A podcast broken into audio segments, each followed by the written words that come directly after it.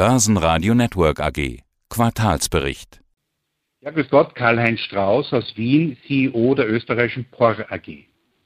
Sie hatten ja schon in Q1 einen All-Time-High an Auftragsbestand mit guter Bonität, Aufträge, die sich auch heraussuchen konnten. Der Auftragsbestand hat ja sich noch erhöhen können im zweiten Quartal. Was haben Sie denn für Neuaufträge an Land ziehen können? Ja, das erste Halbjahr und auch das zweite Halbjahr waren für uns sehr erfolgreich.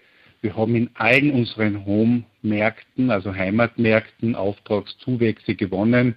Wir haben zwar große Straßenbaulose, die S19 in Polen gewonnen. Wir haben in Deutschland Hochbauaufträge, Ingenieurbauaufträge dazu gewonnen. In Wien einen Teil der neu zu erbauenden U-Bahn. In der Schweiz große Hochbauprojekte und Straßenbauprojekte. Auch in Tschechien und in der Slowakei äh, immer eigentlich, sind wir sehr zufrieden mit dem Thema. Sogar in Doha haben wir einen, wieder einen, einen, so einen Wasser-Stormwater-Tunnelauftrag bekommen. Also es, äh, überall ist Zeichen nach Wachstum. Egal ob Wohnbau, Gewerbebau, Industriebau und natürlich auch äh, öffentliche Infrastruktur, Bahnbau, Brückenbau.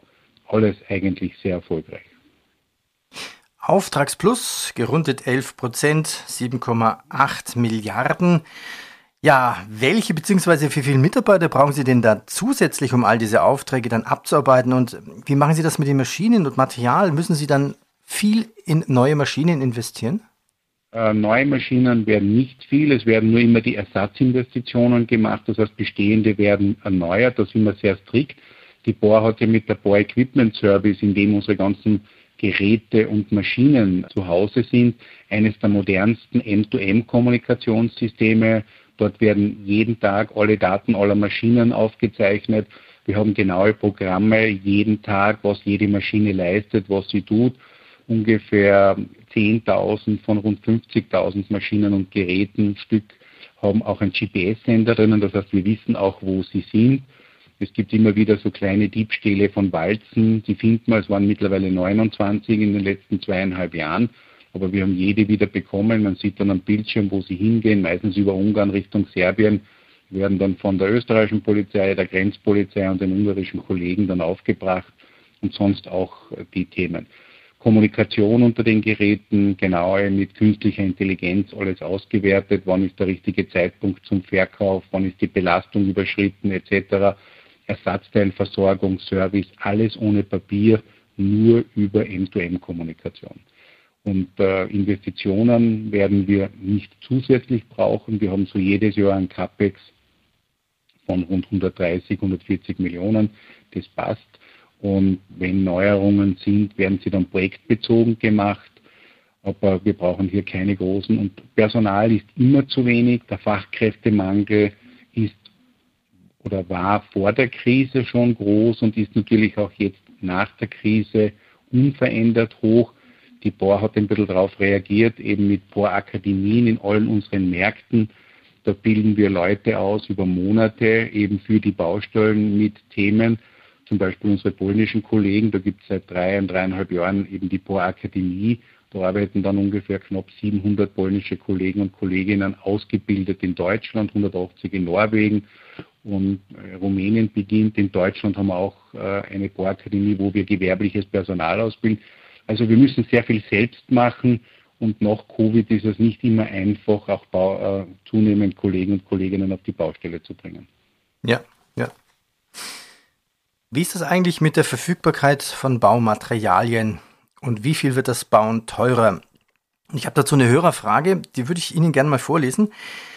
Der Hörer schreibt, ich arbeite selber in der Bauindustrie und bekomme die Baustoffknappheit aktuell sehr zu spüren.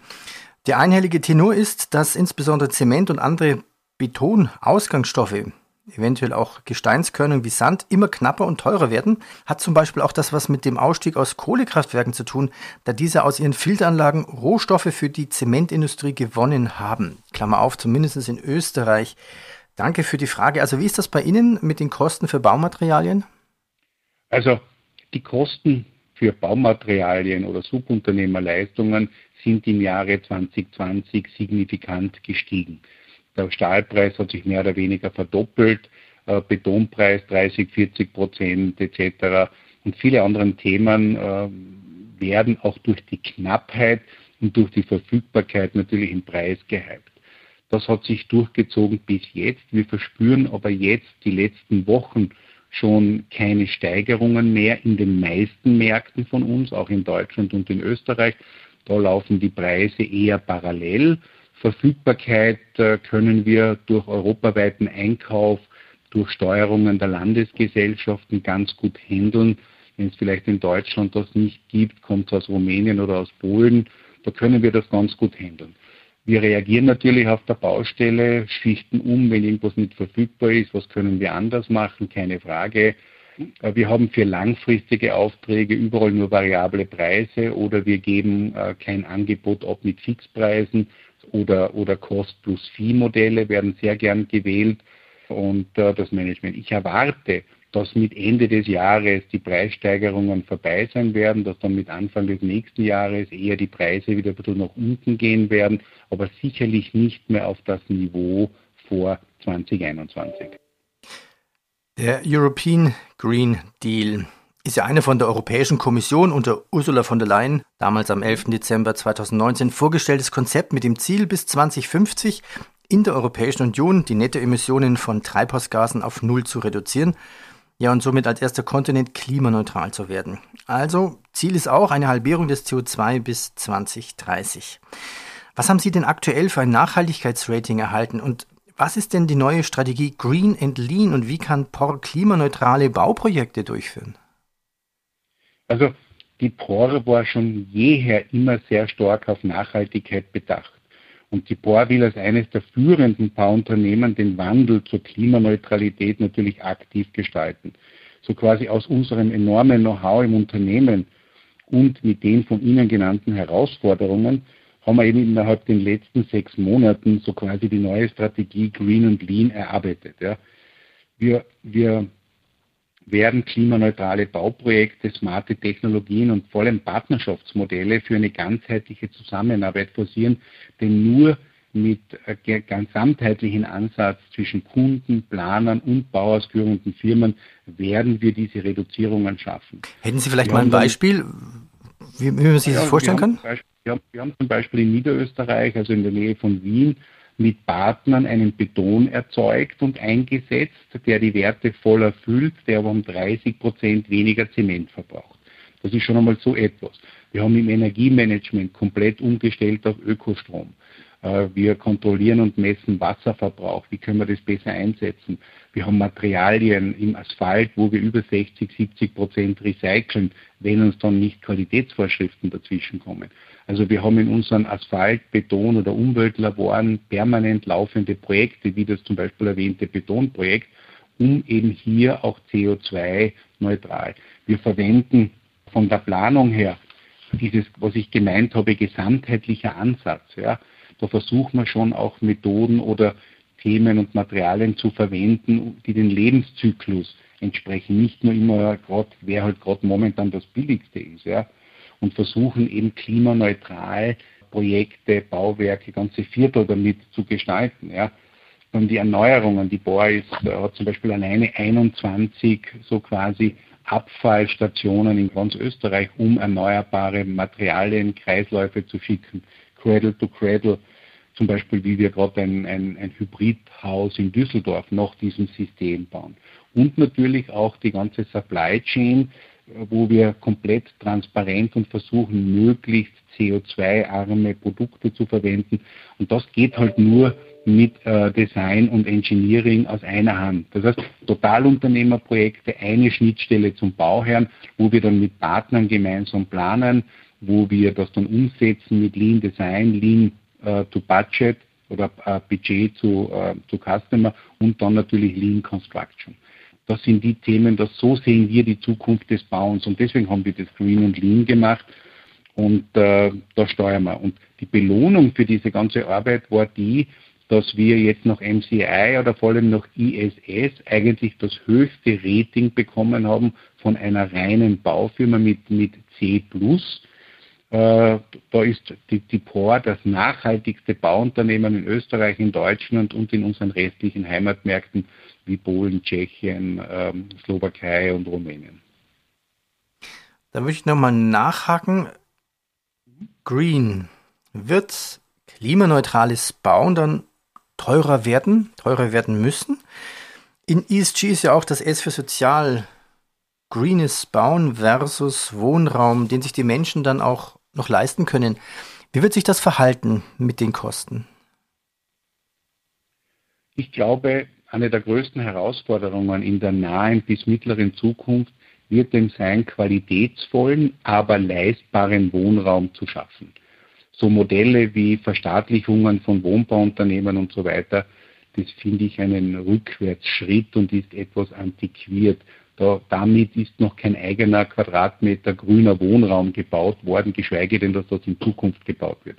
Wir müssen heute hergehen und überlegen, wie also nach der Megatrend äh, Urbanisation, also alles, was mit Verstädterung zu tun haben, wie können wir Städte verdichten auf der einen Seite, das heißt höher bauen, um mehr qualitativen, leistbaren Wohnraum zu schaffen.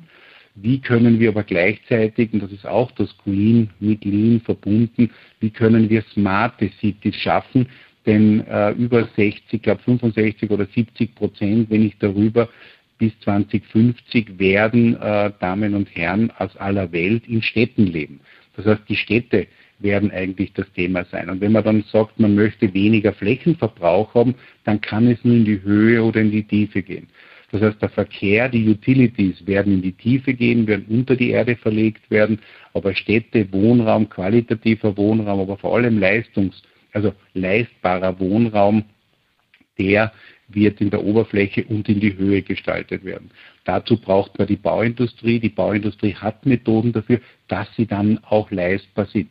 Aber einfach nur zu sagen, wir sind grün oder setzen auf Elektroautos, ohne andere Technologien dazu zu bekommen, ohne zu wissen, wie man dann, wenn die Hälfte der Leute auf das E-Auto umsteigen, wie man dann die Energie herbei schaffen wird, nämlich den elektrischen Strom, wenn man auf der anderen Seite Atomkraftwerke, Steinkohlekraftwerke abschaltet, aber keine Wasserkraftwerke genehmigt, keine Pumpspeicherkraftwerke genehmigt, die man braucht für ein effizientes Strommanagement, dann frage ich mich schon, wie manche dieser Ziele umgesetzt werden können. Ja, die Frage ist wirklich berechtigt. Übrigens, uns ist aufgefallen, dass Sie auch stark in Social Media geworden sind. Haben Sie, gut. Haben Sie einen anderen Plan oder, oder machen Sie das bewusst oder gehört das einfach zum normalen Business as usual dazu? Also wir tummeln uns sicher nicht auf allen Social-Media-Plattformen. Ich glaube, wir haben uns für, für LinkedIn entschieden, wo wir Social-Media machen und Instagram. Und wir haben natürlich auch sehr viel im Social-Media-Bereich, wo man auf unsere Archive zurückgreifen kann mit der World of Power, wo wir für Schulen, Hochschulen, technische Schulen, abgeschlossene Projekte haben, wie in einer, einer, digitalen Library, wo man zugreifen kann auf Know-how, auf Experten, das tun wir. Aber das ist Teil unserer modernen Kommunikation, denn wir benutzen diese Social-Media-Themen natürlich auch nicht nur für die externe Kommunikation, sondern vor allem auch für die interne Kommunikation unter, unter unseren 20.000 Boreanern und Boreanerinnen. Nennen wir noch Zahlen. Die Produktionsleistung erreicht im ersten Halbjahr 2,5 Milliarden Euro, ein Anstieg von fast 10 Prozent. Das Ergebnis vor Steuern steigerte sich auf 11,5 Millionen. Was ist denn die Prognose für das zweite Halbjahr? Also das zweite Halbjahr ist ja normalerweise das stärkere Halbjahr als das erstere, als das erste. Und wir haben natürlich auch eine Guidance, die wir auch bestätigen. Wir wollen in etwa 5,4 bis 5,5 Milliarden Leistung per 31.12.21 erzielen mit einem, einem Ergebnis in der Bandbreite von 1,3 bis 1,5 Prozent und bei allen anderen Themen auch bei einer entsprechenden Eigenkapitalquote und bei einem geringeren Net Debt. Ich glaube, dass diese, den Ausblick haben wir auch bestätigt. Herr Strauß, ich danke Ihnen. Vielen Dank. Ich danke und liebe Grüße aus Wien. Börsenradio Network AG, das Vorstandsinterview.